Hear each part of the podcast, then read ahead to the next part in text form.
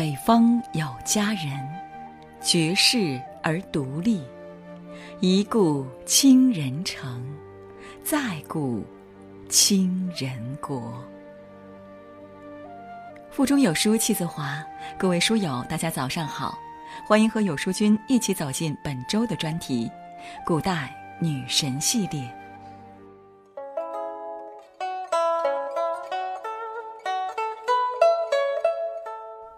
国学大师陈寅恪先生学问震烁古今。一生研究历史、文物等各种高大上的课题，他的最后一部著作画风却出乎意料，书名带着一丝浪漫，那就是《柳如是别传》。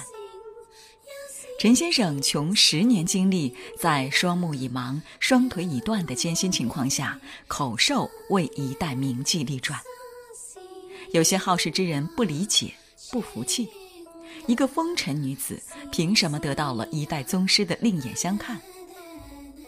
在大师心目中，柳如是很高级，完全不亚于那些阳春白雪的话题。他为她感泣不能自已。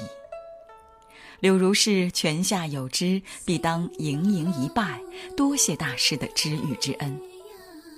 一个来自最底层的人，靠的是什么？最终。活成了高级本身。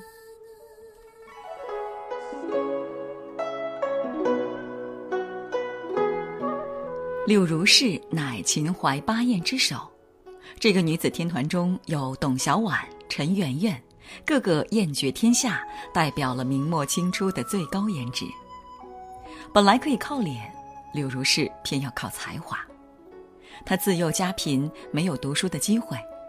天生聪慧的他，就通过身边遇见的人来学习他们身上的优点。他的起点很高，第一位老师是明朝崇祯年间的宰相周道登。十四岁的柳如是被辗转卖到周家为侍妾，宰相常常把她抱在膝上，教她读诗学文。这种景象虽然太辣眼睛，柳如是却能从卑贱中找出人生的出路。他读辛弃疾的诗，看到大词人的名句“我见青山多妩媚，料青山见我应如是”，喜欢的紧，就把自己的名字改成了卓尔不群的柳如是。周老爷子去世后，柳如是再度流落青楼。才华给了他底气，他对高富帅们不屑一顾，只爱结交各种才子名士。风花雪月之余，他更爱跟他们纵谈时事、赋诗作对，以此提升自己。每次聚会，大家都要来一题命题作文，柳如是常常一挥而就，豪迈的执笔，娇喝一声“拿去”。她身穿男装，妩媚如花，又潇洒倜傥，自命不凡的才子们都被她雌雄同体的光芒亮瞎了眼。他成了一部行走的才子收割机。云间三字，当时最著名的三大才子纷纷拜倒在他的石榴裙下。柳如是向他们学习才华，最终和他们并驾齐驱。其中的陈子龙在明代诗词史上大名鼎鼎，他以权威的身份给了柳如是的诗词极高的评价，说他的诗词境界高远，灵气十足。秦淮八艳个个都伶俐过人，琴棋书画无一不通。柳如是却是唯一有诗词集流传的人。他的诗作让各朝的名家都称赏不已，认为他毫无闺阁之气，连陈寅恪先生都为他点赞。腹有诗书气自华，学识美化气质，气质带来了高级感。美貌决定了男人对她的追逐，时代决定了她不得不对男人有所依附。一个出身低微的女子，如何维护自己的尊严，最大限度地活得独立，全靠才情带来的底气和知道自己要什么的清醒。柳如是当时艳名远播，无数富二代、官二代都骑着自己的宝马，哭着喊着要把柳如是接回家去。柳如是有自己的选择标准，她爱才华，不爱钱财。在跟男人的交往中，她从不讨好，你若无心，我便休，更不要说低到尘埃里去，不存在的。她真正谈恋爱的第一个对象是宋征瑜。是一个跟他年龄相仿的美少年，也是名家子弟出名的词人。宋公子貌似是一个痴情种。第一次，他跟柳如是约好了在他的船上见面。柳如是让人传话说：“如果你有情有义的话，就游过来吧。”宋公子毫不犹豫地跃入冰冷的水中，差点没冻死。这样的男人算有心了吧？但是宋公子的母亲不喜欢，勒令宋公子和柳如是断交，还要驱逐柳如是。柳如是找宋公子商量一个对策，宋公子怂了，跟柳如是说：“要不你先避避风头吧。”所以，跳水容易，违抗母上难。柳如是看得可清醒了，不存一点幻想，拔剑斩秦，毅然跟宋公子断交。要是天下女子都有柳如是这样的决断和勇气，又何来那么多屈就的婚姻？柳如是是一个烟花女子，免不了被男性物化，但是她始终追求平等的感情。在和陈子龙交往的时候，他特地为才子写过一篇《南洛神赋》。既然曹植可以在《洛神赋》描画女神，那么柳如是也可以在《南洛神赋》里爱慕小鲜肉。这种表面的男色观，其实是当时极为超前的两性平等思想。古代女子免不了要寻找一个归宿，柳如是的态度是：我的归宿我做主。他公开宣称，非才学如钱学士不嫁。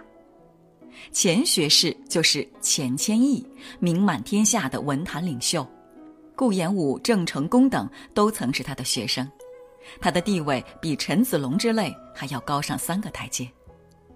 柳如是说到做到，穿了男装就到钱学士家敲门表白，两个人饮酒作诗，游山玩水，很快钱学士以正式之礼迎娶柳如是。两个人相伴二十多年，生有一女，多数时候都琴瑟和谐。生于封建时代的柳如是，人生的选择极为有限，然而她依然在种种禁锢中，尽可能的主动出击，最终过上了一段相对安定的幸福日子。不讨好，才会赢得他人的尊重；处于泥而不染的骄傲，是一种高级。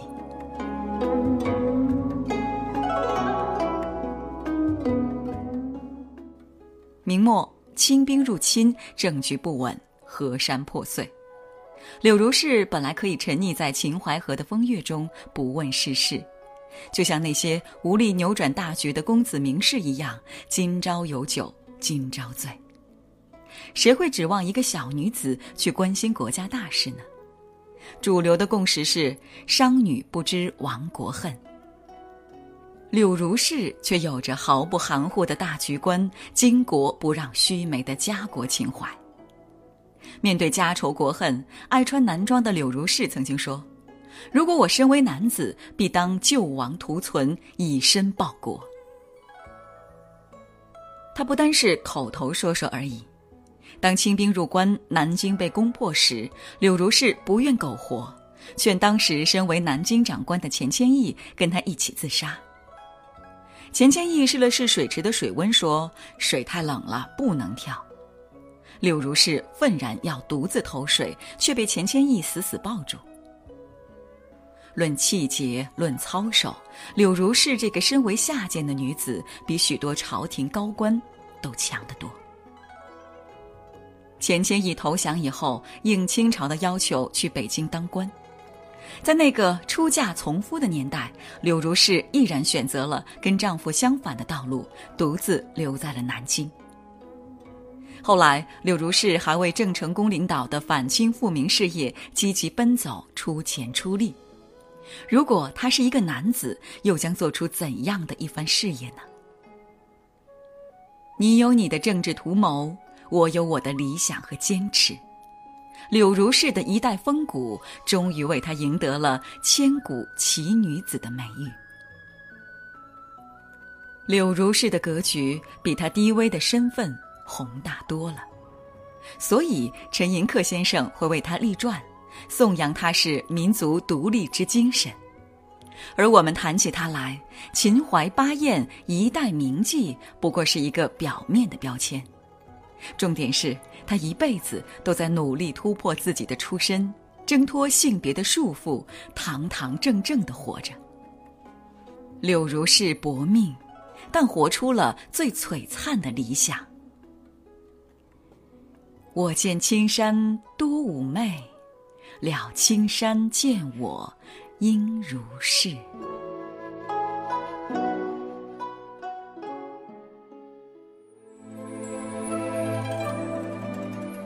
今天的故事就分享到这里，欢迎在评论区抒发自己的感想。明天同一时间，有书君继续带你古代女神揭开之旅。她美丽无双，多才多艺，却生逢乱世，命运飘摇。有人说她是红颜祸水，有人说她是粉红英雄。明天，让我们一起走进美人貂蝉，看看她充满传奇色彩的一生。在这个碎片化的时代，你有多久没读完一本书了？长按扫描文末二维码，在有书公众号菜单免费领取五十二本共读好书，每天有主播读给你听。欢迎大家下载有书共读 App 收听领读，我是主播简宁，在中朝边境为你送去问候，记得在文末点赞哦。